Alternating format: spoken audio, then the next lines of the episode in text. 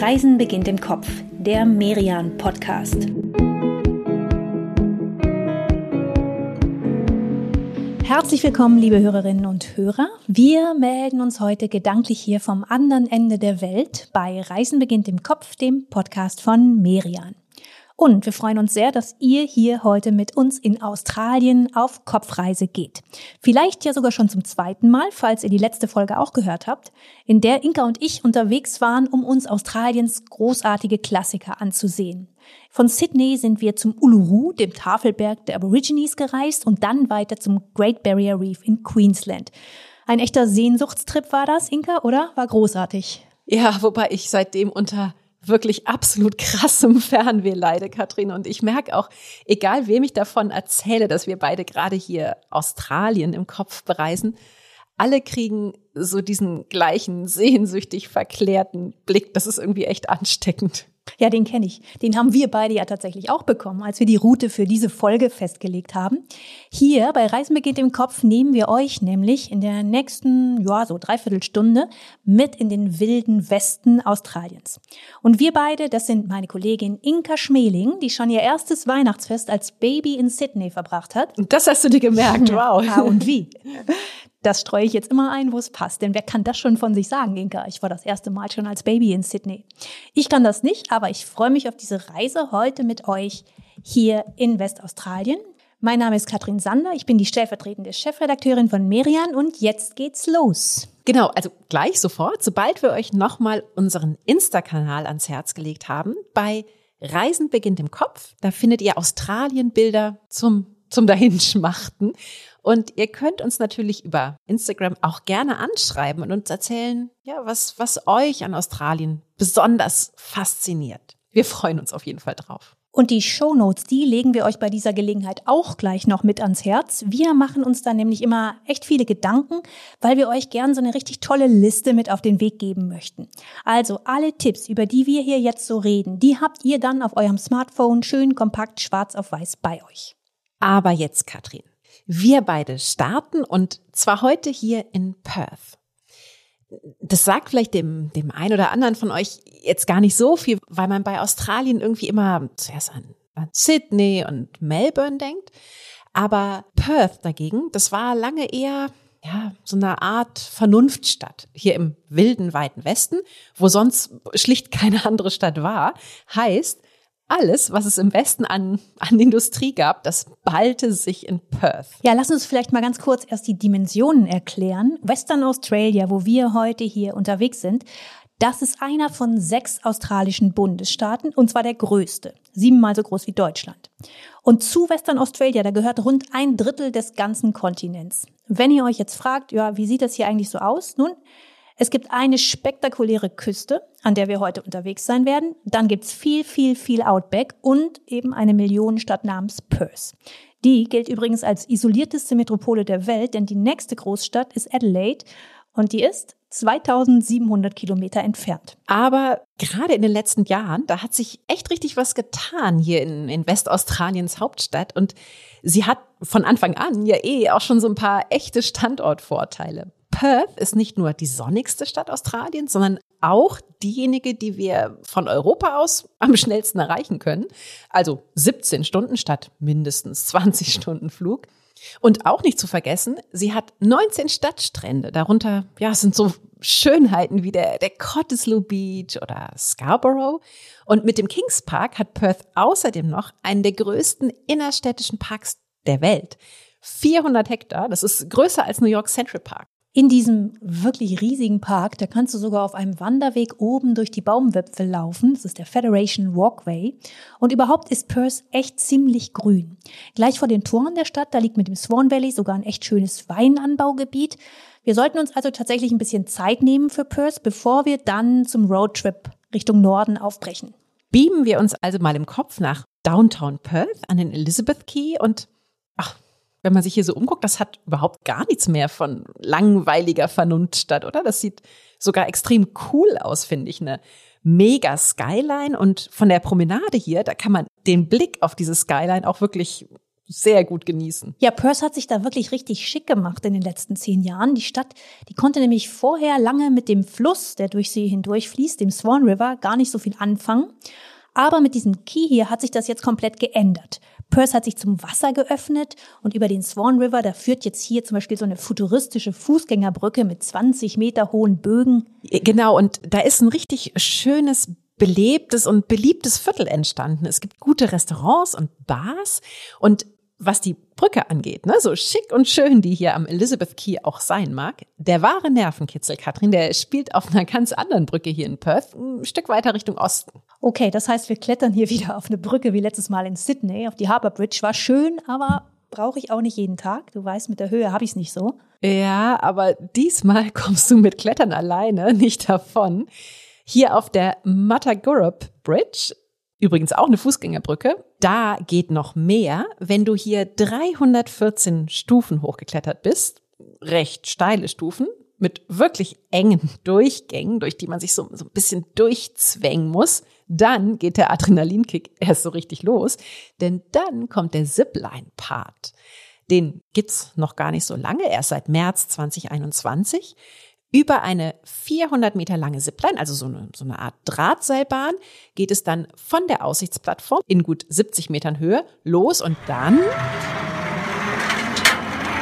saust du 400 Meter einmal über den Swan River rüber und das mit einem Tempo von 75 Stundenkilometer. Da, Inka, fürchte ich, dass du da alleine runtersippen musst. Du erzählst mir dann einfach, wie das war und ich gucke inzwischen mal, was Perth sonst noch so zu bieten hat.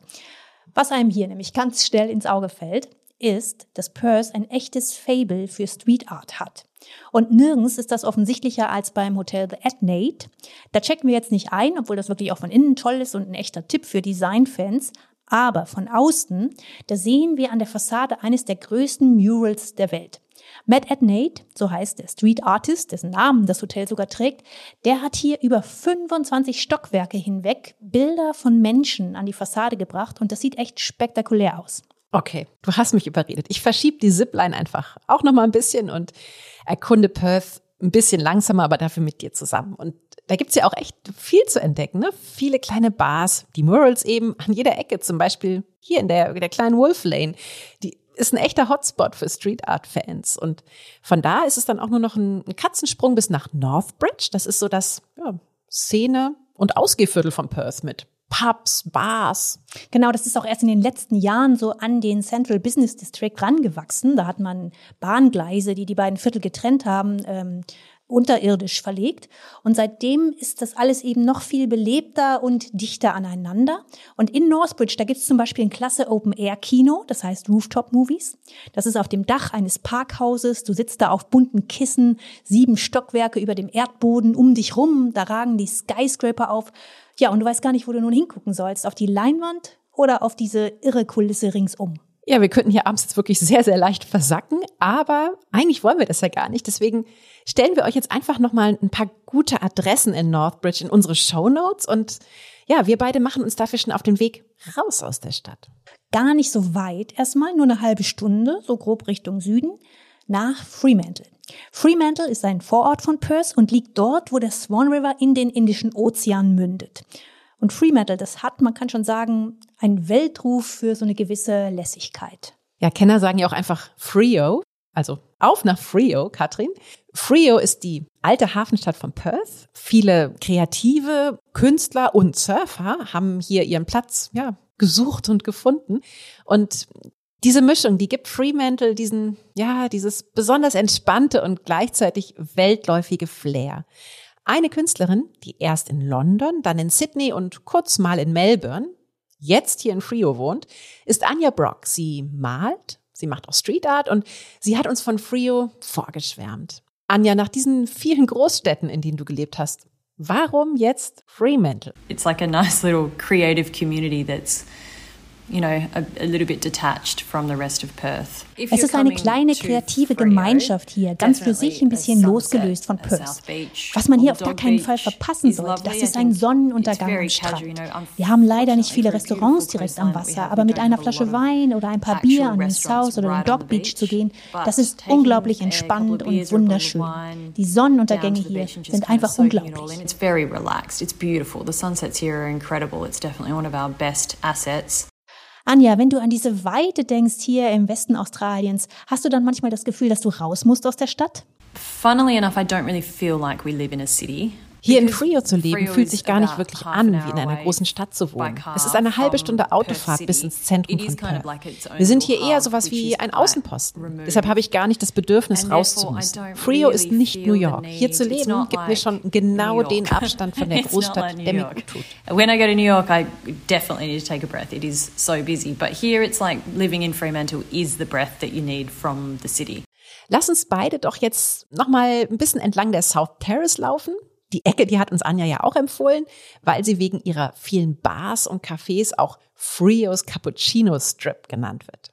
Und ganz am Ende von dieser South Terrace, da liegt die schöne alte Halle der Fremantle Markets.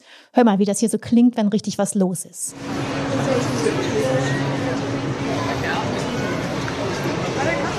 Jeden Freitag, Samstag und Sonntag ist die Markthalle geöffnet und dann ist es hier ein buntes, tolles, duftendes Durcheinander. Es gibt jede Menge Stände und zwar längst nicht nur für Obst und Gemüse, sondern es gibt Musik, es gibt Kunsthandwerk, es gibt eigentlich nichts, was es nicht gibt. Ja, ganz schön schön und wuselig hier, Katrin, aber ich würde jetzt ganz gerne nochmal die Ruhe genießen und mit dir an den South Beach gehen und ja, diesen fantastischen Sonnenuntergang erleben, von dem Anja so geschwärmt hat. Freier Blick über den Indischen Ozean an Australiens Westküste. Setzen wir uns da also schon mal in den Sand und freuen uns auf die Quokkas. Die besuchen wir nämlich als nächstes und lassen damit dann auch Perth mal jetzt hinter uns. Es geht auf in die Natur auf eine wunderschöne Insel, auch wenn sie deren Entdecker als Rattennest bezeichnet hat. Oh, das ist aber ganz schön fies.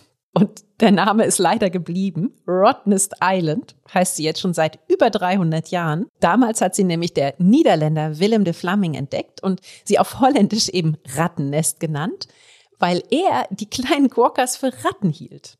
Damit lag er ganz schön falsch, denn Quokkas sind kleine und wirklich knuffige Kurzschwanzkängurus. Ja, mit Beutel und Knopfaugen, einen halben Meter groß. Und was sie wirklich extrem sympathisch macht, diese Quokkas, die sehen immer aus, als ob sie lächeln würden. Ja, und sie sind auch echt gar nicht scheu, ne? Und genau diese Kombi aus süß und zutraulich, die hat die Quokkas zu den australischen Fotostars schlechthin gemacht. Ja, wobei es gibt sie eben nicht in ganz Australien, sondern nur hier im Westen. Und die größte Kolonie, ein paar tausend Tiere sind das, die leben eben hier auf Rottnest Island, wo sie den Menschen auch ganz nahe kommen. Und übrigens, das muss man jetzt auch nochmal sagen, auf Rottnest Island gibt's überhaupt keine Ratten, auch keine Füchse oder ähnliche Jäger, denn nur deshalb konnten die Quokkas hier überhaupt überleben. Von Fremantle aus, da hat uns ja die Fähre direkt hier auf die Insel gebracht. Dauert nur eine halbe Stunde. Und wenn wir hier jetzt keine geführte Tour buchen, dann könnten wir auf der Insel uns ein Fahrrad zum Beispiel mieten. Autos gibt's hier gar nicht, die braucht auch bei den Dimensionen hier wirklich niemand, denn Rottnest Island ist gerade mal elf Kilometer lang und nicht mal halb so breit. Also echt überschaubar. Ja, und bei dieser überschaubaren Größe ist sie aber gesäumt von sage und schreibe 63 Stränden. Da muss also jemand relativ kleinräumig gezählt haben. Wobei selbst der holländische Entdecker, der die Insel ja Rattennest genannt hat, der hat auch gesagt, sie ist ein Paradies. Das Verrückte ist ja, dass dieses Paradies gleichzeitig in Reichweite einer Millionenstadt liegt und Außerdem ist es nicht mal das einzige Naturparadies.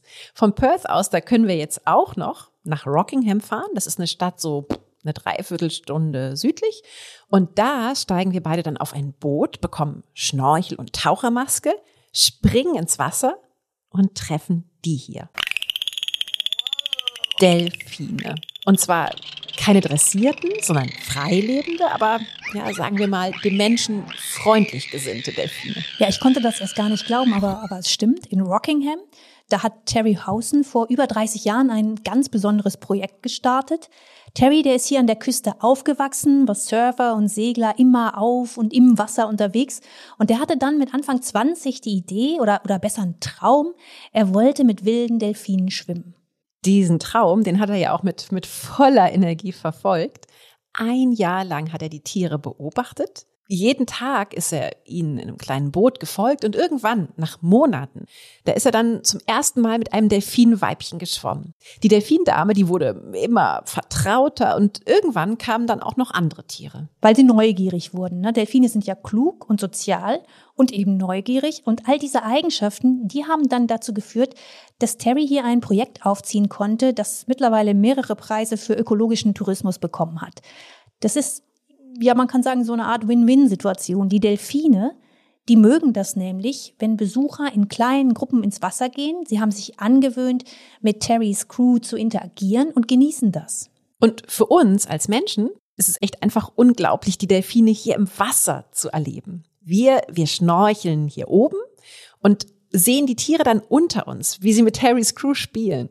Und sollten die mal keine Lust haben, die Delfine, denn es sind ja wie gesagt keine dressierten Tiere, dann bekommt man von Terrys Firma Perth Wildlife Encounter einen Gutschein und kann jederzeit wiederkommen. Aber das kommt eigentlich quasi nicht vor. Ja, Inga, wie sollen wir das jetzt überhaupt noch toppen? Ne? Süße Quokkas auf einer paradiesischen Insel, Schnorcheln mit Delfinen. Ich glaube, wir beide, wir sind jetzt einfach reif für den Roadtrip. Denn wirklich berühmt ist Westaustralien ja für seine Landschaften. Und ich sage das ganz bewusst im Plural, ne? die Natur hier, die ist so abwechslungsreich, dass wir ja jetzt allein in dieser Provinz eine eigene kleine Weltreise machen könnten.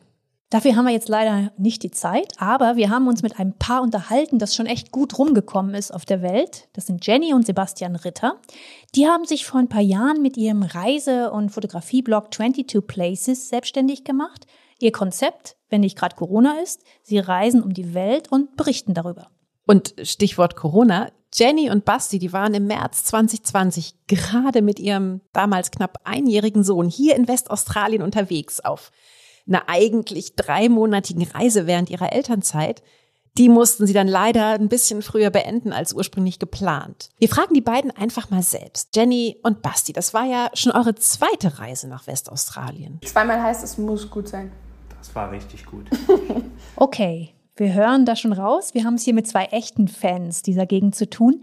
Erzählt doch mal, ihr beiden, was gefällt euch denn an dieser Gegend so besonders gut? Insgesamt ist Westaustralien einfach so ein einziges Highlight. Es ja. ist einfach so eine unglaublich tolle Natur.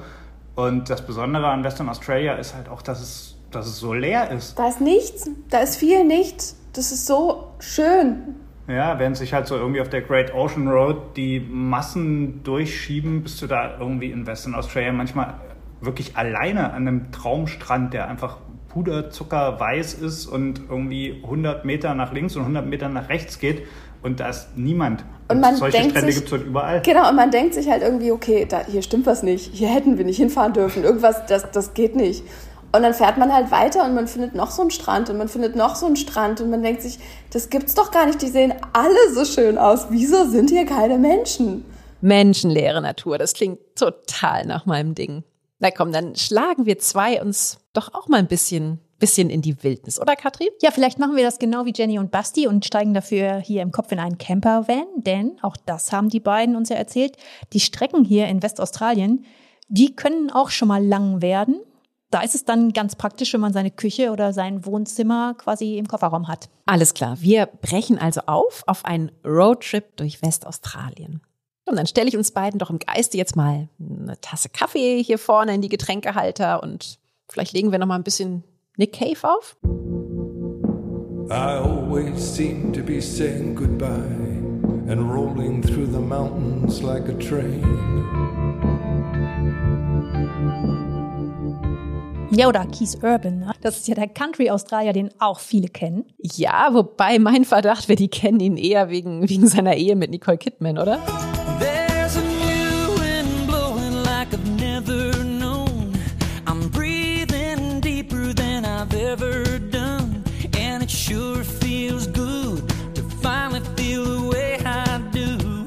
Dieses Countryhafte, ne, das erinnert ja ein bisschen bisschen an die USA, oder? Also vielleicht ist das auch einfach so in, in Ländern mit so großen, weiten Fahrdistanzen. Da braucht man irgendwie, ja, für die, langen Wege, so eine entspannte Hintergrundmusik. Ja, lang wird es jetzt tatsächlich, Inka, in, egal in welche Richtung wir uns jetzt halten. Entweder wir fahren jetzt hier entlang der Küste nach Süden bis Esperance.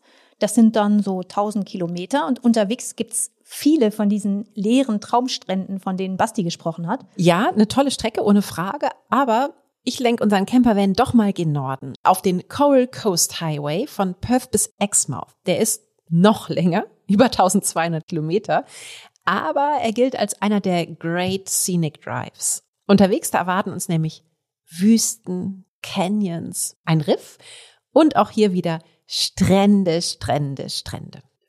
Ja, da müssen wir uns jetzt echt ein bisschen disziplinieren, dass wir zumindest auf dieser Kopfreise hier nicht an jedem schönen Stop halten. In echt, da wäre das hier eine Reise für mindestens zehn Tage auf dem Coral Coast Highway. Wir beide, wir nehmen euch jetzt mit zu den Highlights. Da würde ich dann als allerersten Stopp gleich für den Nambong Nationalpark plädieren. Bis dahin sind wir jetzt knapp 200 Kilometer gefahren. Und ja, vielleicht wird es immer Zeit für so eine, eine erste Pause. Und die Landschaft hier, die ist hm. Fast, fast ein bisschen bizarr, oder? Ja, das sieht toll aus. Das sieht ein bisschen so aus, als hätte Obelix all seine Hinkelsteine hier in einem Stück australischer Wüste abgestellt. Ja, stimmt. Und äh, hier im Pinnacles Desert, das ist ein kleiner Teil des Nationalparks, da stehen nämlich tatsächlich etliche Kalksteinsäulen. Teils sind die bis zu fünf Meter hoch. Und so hundertprozentig weiß man noch gar nicht, wie die hierher gekommen sind. Aber man weiß, dass es Obelix nicht war, oder? Ja, man weiß, dass es die Natur selbst war, die diese Szenerie hier geschaffen hat. Da ist man sich einig. Und passiert ist das Ganze durch Erosion. Nur Erosion, die gibt's ja überall auf der Welt. Und diese Pinnacles hier, die sind ganz einzigartig. Es gibt eine Theorie, die ist am wahrscheinlichsten und die geht so. Also die Pflanzenwurzeln, die haben eine Kalksandschicht im Untergrund aufgebrochen und durch die drang dann versickerndes Wasser ein.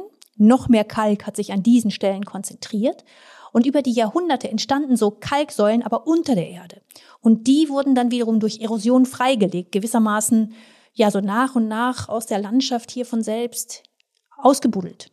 Besonders schön ist es hier ganz früh am Morgen oder am Abend, wenn dann nämlich die Steine so, so lange Schatten werfen genießen wir doch diesen, diesen Anblick also noch einen Moment und dann, im Kopf geht das ja zack, zack, sind wir auch schon bei unserem nächsten Stopp in der Shark Bay, nochmal fast 500 Kilometer weiter gen Norden. Auch hier wieder Wüste zum einen, aber hier trifft die Wüste auf den Ozean.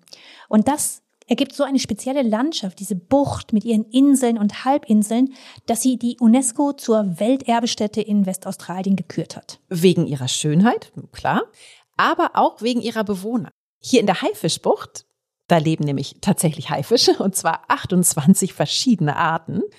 Außerdem noch Walhaie, etliche Fischarten, Rochen, Meeresschildkröten, die größte Population an Seekühen auf der ganzen Welt und auch hier wieder Delfine. Ja, die haben uns ja in Rockingham schon so begeistert. Ich würde da trotzdem noch mal hingehen und dafür müssen wir in der Shark Bay gar nicht weit ins Wasser. Am Monkey Mia Beach, da kommen sie direkt an den Strand und das jeden Morgen. Irre, ne? Wie zahm die sind und man weiß auch irgendwie schon gar nicht mehr so genau, wie es dazu kam, dass die Tiere sich das angewöhnt haben, so nah an den Strand zu kommen. Vermutlich hat es damit angefangen, dass, dass Fischer hier in den 60er Jahren nach ihren ja, nächtlichen Touren die Fischabfälle über Bord geworfen haben. Und die schlauen Tiere, die haben sich das gemerkt und sind einfach jeden Morgen wiedergekommen. Heute können Besucher die Tiere hier füttern unter Aufsicht von Rangern des Nationalparks. Und die bringen natürlich sogar die Eimer mit Fischen mit. Die wollen ja sicherstellen, dass die Delfine auch nur das Futter bekommen, das sie gut vertragen. Ja, und auch nur so viel, ne, wie sie vertragen. Denn die sollen ja nicht ihren natürlichen Jagdinstinkt verlieren. Und die Ranger, die kennen die Tiere hier auch gut. Die haben ihnen Namen gegeben. Die sehen an den Rückenflossen, wer wer ist und erzählen dann, hier morgens beim Füttern auch ein bisschen was über die Tiere, die an dem Tag dann jetzt gerade hier am Strand unterwegs sind. Meist sind das ja so sechs, sieben, acht Delfine. Ab und zu sind sogar schon mal über 20 hier am Strand gewesen. Aber was kaum vorkommt, ist, dass kein Delfin kommt. Das ist vielleicht an ein, zwei Tagen im Jahr. Ja, also Delfine schaue ich mir auch viel lieber an als Haie. Und Delfine scheint man hier in Westaustralien ja auf jeden Fall zu sehen bekommen. Diese Vielfalt an Tierarten, diese reiche Fauna, die heute nicht nur uns hierher zieht, die hat auch schon vor 30.000 Jahren Menschen hier sesshaft werden lassen. Das waren die Stämme der Nanda und Malgana und die sind auch heute noch hier zu Hause. Und wir haben uns mit einem Mann unterhalten, der Vorfahren in beiden dieser Aborigine-Stämme hat. Sein Name ist Darren Capewell. Sein Spitzname ist einfach Capes. Und Capes hat ein kleines Reiseunternehmen hier in der Shark Bay und das heißt Wulagura Nyunda Eco Adventures. Wulagura Nyunda, das ist der Aborigine-Begriff dafür, seine Geschichte zu teilen. Entweder mit der nächsten oder übernächsten Generation oder aber mit einer anderen Kultur. Und genau das machen Capes und sein Team, auch alles Aborigines, bei ihren Tages- oder auch mal Mehrtagestouren hier in dieser Gegend. Da vermitteln sie ihren Gästen, wie eng ihre Kultur und ihre Vergangenheit mit dieser Landschaft verbunden ist. Und auch was für, ja, was sie, was sie für einen Respekt vor der Natur haben. Goda da Goda means two waters. Gutaraguda bedeutet zwei Wasser. Mit unseren Aboriginal-Touren bringen wir den Menschen Gutaraguda näher, damit ihr es nicht nur sehen könnt, sondern den Geist der Natur fühlt. Capes, wie macht ihr das denn, dass wir als Besucher diese Natur eben nicht nur sehen, sondern wirklich auch fühlen? We explain you need to fill your belly with the fresh air wir erklären, dass ihr euren Bauch mit frischer Luft füllen müsst, wie man die Natur begrüßt, indem man Sand in seinen Händen reibt. In unserer Kultur haben wir gelernt, die Natur zu respektieren. Also werfen wir Sand ins Wasser. Wir fühlen, wir berühren, wir riechen. Uh, we always throw some sand in the water to respect the water. We feel, we touch, we smell. Diese Nähe zur Natur, die Capes da beschreibt, die kann man ganz gut mit dem Mantra der Aborigines zusammenfassen. Alles in der Natur ist miteinander verbunden. Wir haben ja schon in unserer ersten Australien-Folge über die Traumpfade der Aborigines gesprochen, ne? über diesen Glauben, dass Tierahnen diese Landschaft ja erschaffen, geprägt haben und dass jeder Mensch mit einem dieser Ahnen verwandt ist. Mensch, Tier, Natur, das ist hier irgendwie gar kein großer Unterschied. Und darum gibt Capes auch jedem Besucher erstmal einen Aborigine-Namen, etwa den einer Pflanze oder eines Tieres. Na, da bin ich mal gespannt, wie er uns beide nennt. Capes, was hast du dir für uns überlegt? Eine könnte die Wüste sein, Meniwui, und eine Widia, der Ozean. Aber beides schön. Inka, Wüste oder Ozean? Du darfst aussuchen. Ja, schwere Entscheidung. Ich ich nehme mal Widia, den Namen, den kann ich mir irgendwie besser merken und das ist wichtig, sagt Capes. Er fragt uns nämlich unterwegs ab. Während der Tour werde ich euch testen. Wenn ihr Mittagessen wollt, müsst ihr eure Namen können. Wer seinen Namen nicht weiß, wird auf der Tour nichts essen. Okay, dann üben wir mal besser fleißig. Manny Wuvi ist meiner. Das merke ich mir wie. Viele Hunde. Manny Wuvi. so an Capes Seite Australien zu entdecken. Das hat echt was. Ne? Man lernt dieses Land ja durch die Augen der Menschen kennen, die hier zehntausende Jahre für sich lebten, bevor die Weißen überhaupt nach Australien kamen. Diese Perspektive, dieses Aboriginal Experience, die wird immer mehr von Reiseunternehmen im Land angeboten in ganz verschiedenen Bereichen. Es geht um Kunst, das haben wir ja in der ersten Episode am Uluru schon selbst erlebt, als wir bei einem Kunstworkshop dabei waren. Aber es geht auch eben um Naturerfahrungen, wie hier bei Capes, oder um die berühmte Buschküche der Aborigines. Ja, das ist echt faszinierend, ne? wie abwechslungsreich die Zutaten dieser Küche sind. Dabei sieht die Landschaft ja auf den ersten Blick manchmal doch so ein bisschen wüst und karg aus. Lass uns das mal ein bisschen genauer anschauen und uns mit Dale Tilbrook treffen. Sie stammt von den Wardandi Bibulmun ab, aus der Gegend ganz im Südzipfel von Westaustralien. Mittlerweile lebt sie in der Nähe von Perth und sie bietet Besuchern ja verschiedene Experiences, also Erlebnisse an. Ja, alle reden sie mit Auntie Dale an und das ist gar kein betuliches Tantchengehabe, sondern ganz was anderes, eine echte Respektsbezeichnung.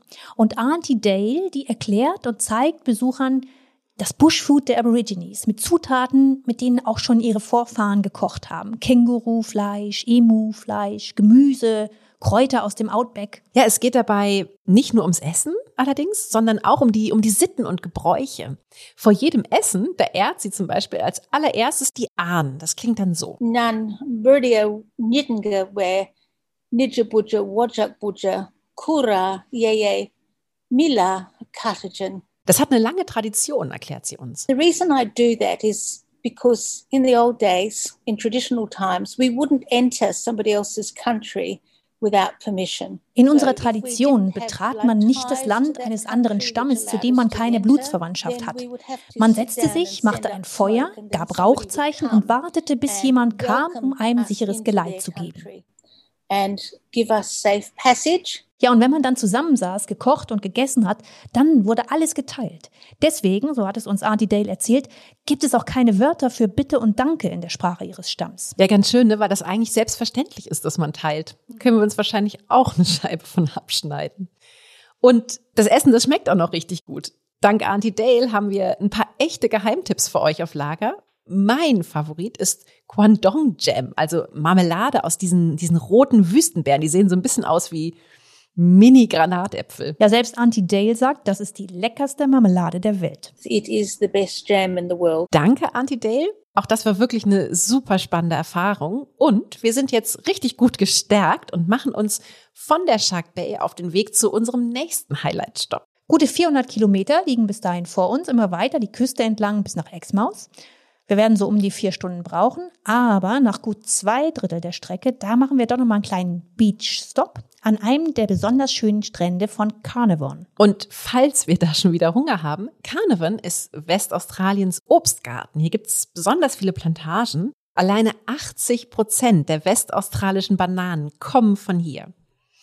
Ja, besorgen wir uns doch mal ein leckeres Obstpicknick und dann machen wir mal eine Pause am Strand, bevor es wieder weitergeht. Diese Pause am Strand, die nutzen wir beide, um euch unseren Merian Scout Australien vorzustellen. 200 Tipps haben wir darin für euch gesammelt. Insider verraten euch ihre Lieblingstipps für Sydney, für Melbourne, für die Byron Bay und die Künstlerin Anja Brock, die zeigt noch viel mehr tolle Cafés, Läden oder Galerien in Fremantle und in Perth. Das Heft gibt einen guten Überblick, was man in diesem Land alles so entdecken, erleben und genießen kann und macht unheimlich viel Lust auf Australien. Den Merian Scout Australien bekommt ihr im gut sortierten Buchhandel und natürlich online unter merian-shop.de. So, Katrin, wir beide, wir haben uns vom Strand losgerissen und sind jetzt angekommen bei unserem nächsten Stopp, der nach der Shark Bay jetzt schon die zweite UNESCO-Welterbestätte ist, die Ningaloo-Küste. Und die ist nochmal ganz anders als das berühmte Korallenriff, das wir beide ja in der letzten Folge erkundet haben, das Great Barrier Reef. Das Ningaloo Reef hier, das ist deutlich kürzer, ne? nur 250 Kilometer statt 2300. Und es liegt so nah hier an der Küste, dass man total easy auch vom Strand aus da einfach hinschnorcheln kann. Man muss also gar nicht jetzt so der, der super Tauchprofi sein, eigentlich gilt es sogar eher als Schnorchelrevier. Und für so einen Schnorchelausflug, da bin ich jetzt sofort zu haben. Wir beide haben uns ja schon einen Anbieter rausgesucht hier. Live Ningaloo. Dieses kleine Unternehmen, das haben Sonja Beckwith und Murray Pattison vor fünf Jahren gestartet. Und das Tolle bei ihnen ist, die zwei, die gehen nur mit ganz kleinen Gruppen raus aufs Wasser. Und das hat seinen Grund, ne? Hier am Riff, da kann man nämlich mit Walhaien oder mit Buckelwalen schwimmen. Aber bei solchen Ausflügen, da dürfen gesetzlich immer nur zehn Leute ins Wasser zu den Walhaien und sogar nur sieben zu den Buckelwalen. Die Tiere, die sollen ja nicht von den Besuchern gestört werden. Viele Anbieter, die machen das deswegen so, dass sie doch mit größeren Gruppen rausfahren und dann aber so eine Art Schichtbetrieb fahren. Das heißt, sie lassen dann nacheinander immer nur einen Teil der Gruppe ins Wasser. Das machen Sonja und Murray ganz bewusst nicht. Die beiden sagen nämlich, nee, man muss sich für solche Naturerlebnisse Zeit nehmen, man muss sie ganz bewusst erleben. Niemand soll sich hier hetzen müssen, weil er denkt, dass andere aus der Gruppe vielleicht warten oder dass andere vielleicht spektakulärere Tiere sehen als man selber. Los geht's also. Sonja hat vorgeschlagen, wir gucken heute mal nach Buckelwalen. Humpback whales for me is. Buckelwale faszinieren mich total. Sie suchen selbst die Interaktion, sie haben Gefühle und ähneln stark Elefanten. Wir nennen sie die Elefanten des Meeres. Elefanten des Meeres. Ja, das, das passt ziemlich gut zu diesen Tieren. Die sind bis zu 15 Meter lang und hierher ans Ningaloo Reef, da kommen sie vor allem so zwischen Mai und November, also im Winterhalbjahr, hier auf der Südhalbkugel. Wenn es ihnen dann unten in der Antarktis, wo eigentlich der ganze Grill ist und so, dann doch zu kalt wird. Ja, ich habe da schon wirklich Respekt. Das sind faszinierende Tiere, aber wenn sie einem so nah kommen wie hier. Ja, dann kriegt man schon irgendwie so ein leicht flaues Gefühl, ne? Findest du auch, ne? Ja, ja, ja. Die sind einfach wirklich riesig und Wir müssen zwar mindestens 100 Meter zu ihnen einhalten, wenn wir ins Wasser gehen, aber wenn die Tiere wollen, dann, dann dürfen sie uns schon auch noch ein bisschen näher kommen. So, also trotzdem, komm, wir wagen es jetzt einfach mal und sind schon unter Wasser. Und auf Augenhöhe mit den Buckelwalen. Boah.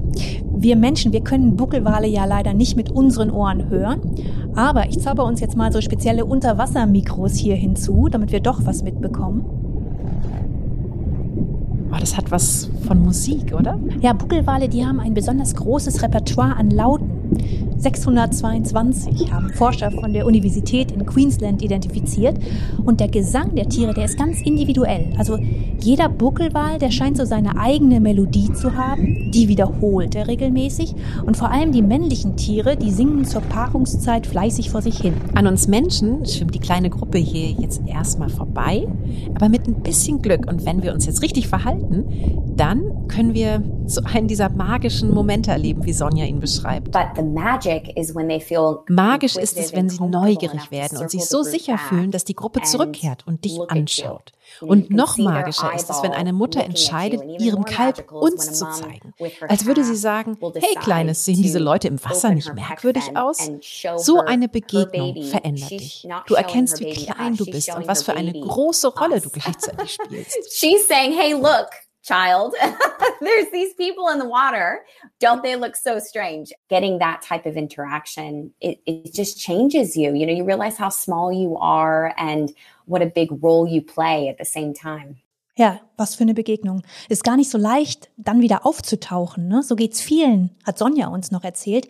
Denn man kommt hier unter Wasser auf eine ganz eigene Art zur Ruhe. Man kann sich ja, man kann sich ganz auf das konzentrieren, was man hier sieht, wird nicht abgelenkt. Das hat richtig gehend was Meditatives. Ja, mir hat es auch echt, echt gut gefallen. Danke für den tollen Ausflug, Sonja. Und wie schön auch zu hören, dass du uns deutsche Touristen gerade sehr vermisst. Aber du, wir sind ganz optimistisch. Ab nächstem Jahr, da, da sind wir wieder da. Katrin, bevor wir beide uns von diesem wunderschönen Kontinent am anderen Ende der Welt verabschieden, eigentlich endet hier bei Exmouth ja der Coral Coast Highway. Es gibt einen Abstecher. Der würde zwar echt noch mal ein paar Tage in Anspruch nehmen, aber der lohnt sich und äh, ich finde, wir sollten den im Kopf jetzt einfach noch machen. Ich würde gern noch mal ins Innere des Landes, ins australische Outback zum Carigini Nationalpark. Eine Art Ehrenrunde? Ja, bin ich sofort dabei. Jede Verlängerung hier in Australien ist willkommen. Wir müssen dafür allerdings echt noch mal so um die acht Stunden durchfahren. Wobei durchfahren, wir könnten auch noch einen netten Stopp unterwegs noch machen. Du merkst, ich verzögere unseren Abschied von Australien gerade echt massiv.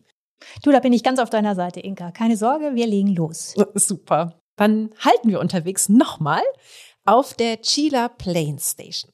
Das ist eine Rinderfarm und zwar eine Rinderfarm australischen Ausmaßes, also gigantisch. Hier gibt's Campingplätze und auch so kleine Hütten, in denen man übernachten kann. Alles also eher rustikal, aber eben damit die volle Dosis Outback. Ja, und dass man die so spürt, das liegt daran, dass man hier auf der Farm beim Abendessen zum Beispiel nicht nur mit anderen Gästen hier ins Gespräch kommt, sondern eben auch mit den Farmern. Und das ist echt spannend zu hören, wie die so leben, was die so erzählen. Basti und Jenny, die beiden Blogger von 22 Places, die haben hier auf ihrer Tour auch Station gemacht und uns davon erzählt. Also es ist super simpel, aber es ist einfach super schön, weil du sitzt dann abends dort in der Küche, also die, es gibt halt, die kochen halt für einen und ähm, ist dann zusammen mit den anderen Leuten, die da sind. Also das sind, waren bei uns, war glaube ich, wir waren die einzigen Touristen. Ja. Dann waren auch irgendwie halt die Leute, die dort arbeiten auf der Ranch und irgendwie vielleicht irgendwelche Truckfahrer oder so, die dort übernachten. Und es war richtig cool. Ja. Also auch die Leute, was sie zu erzählen haben und wie die Australier halt so grundsätzlich sind, die sind halt auch neugierig und man konnte sich mit denen, wir hätten uns, glaube ich, die ganzen Nächte mit denen unterhalten können. Ja, und die waren, also die leben halt da total abgeschieden. Die haben auch drei oder vier Kinder gehabt ja. und die haben halt auch erzählt, dass die, die, die der nächste Nachbar war, glaube ich, 60 Kilometer weg oder so. Ja, da war ein Playdate, war schon echt schwierig. die gehen, die Kinder gehen dann fast auch alle, also Homeschooling am Anfang und dann gehen die fast alle nach Perth ins ja. Internat irgendwann. Ja, ich glaube mit 12 oder mit 14 oder so ja. sind die Kinder von denen dann alle so für die höhere Schule, keine Ahnung, wie das in Australien ist, äh, Abitur dann irgendwie nach Perth gegangen. Also diese, diese Stations unterwegs, die können wir wirklich, ich glaube, man hat es nicht so auf dem Schirm, aber man, man sollte das wirklich mal machen. Die Leute sind, sind großartig.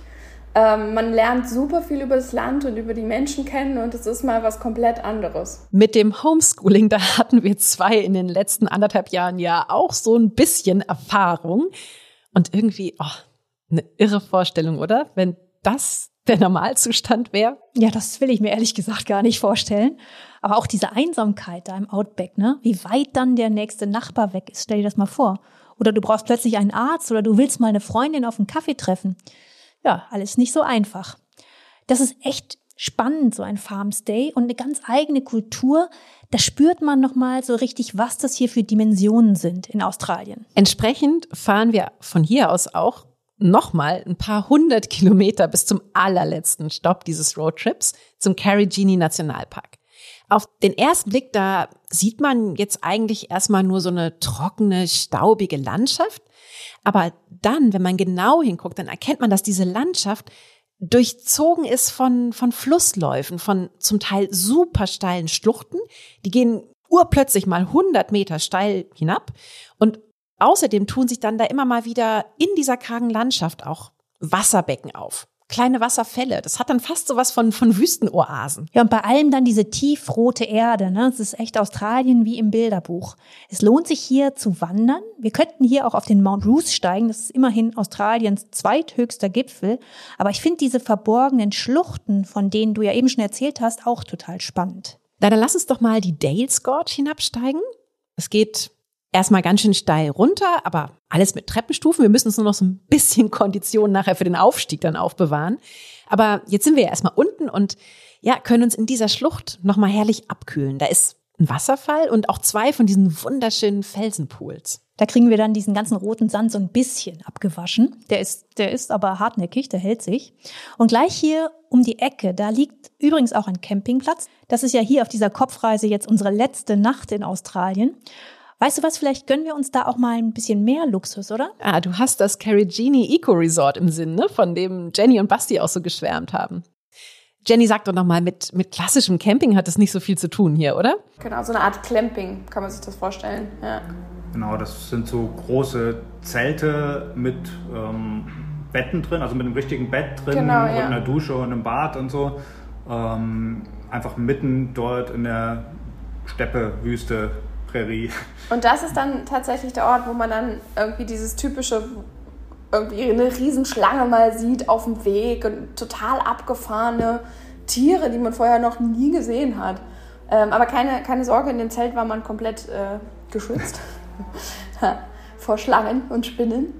Und du hast dort halt auch einen wahnsinnig tollen Sternenhimmel, weil es ist Wahnsinn, halt ja. weit und breit keine, keine Zivilisation, das heißt keine Lichtverschmutzung und sobald es da dunkel wird, siehst du die Milchstraße in allen ihren Facetten. Das ist schon wirklich sehr beeindruckend gewesen. Also ich wollte da tatsächlich gar nicht mehr weg. Hätte es da besseres Internet gegeben, wäre wär ich noch ein bisschen länger geblieben. Das mit dem richtigen Bett und der Dusche. Okay, das ist ein Argument, das klingt super. Okay, komm, auf zum Glamping. Ohne Schlangen und dafür mit diesem Sternenhimmel, von dem Basti geschwärmt hat. Ich bin dabei, Katrin. Das ist doch ein echt schönes Finale hier am Ende unseres Roadtrips. Wir gucken in den australischen Nachthimmel und träumen davon, dass wir noch weiterfahren könnten. Ich meine, obwohl wir jetzt hier auf diesen Trip im Kopf um und bei 2000 Kilometer gefahren sind, ist das immer noch nur ein ganz kleiner Ausschnitt dieser langen Westküste und noch ein ganz viel winzigerer Schnipsel aus diesem gigantischen Land, diesem Kontinent. Ja, und schon dieser Ausschnitt, der hat ja gezeigt, was für eine großartige Vielfalt hier ist, ne? Outback, Schluchten, Strände, das Riff, überhaupt diese Korallenküste und dann natürlich noch so eine Millionenstadt wie Perth mit Weinbergen und Delfinen direkt vor der Tür. Und wenn du dann noch an das denkst, was wir alles im ersten Teil unserer Australien-Podcast-Reise so erlebt haben, Sydney, der Uluru, diese ganze Kultur und Gedankenwelt der Aborigines, also für mich steht jedenfalls fest, wenn das wieder geht, dann möchte ich nach Australien.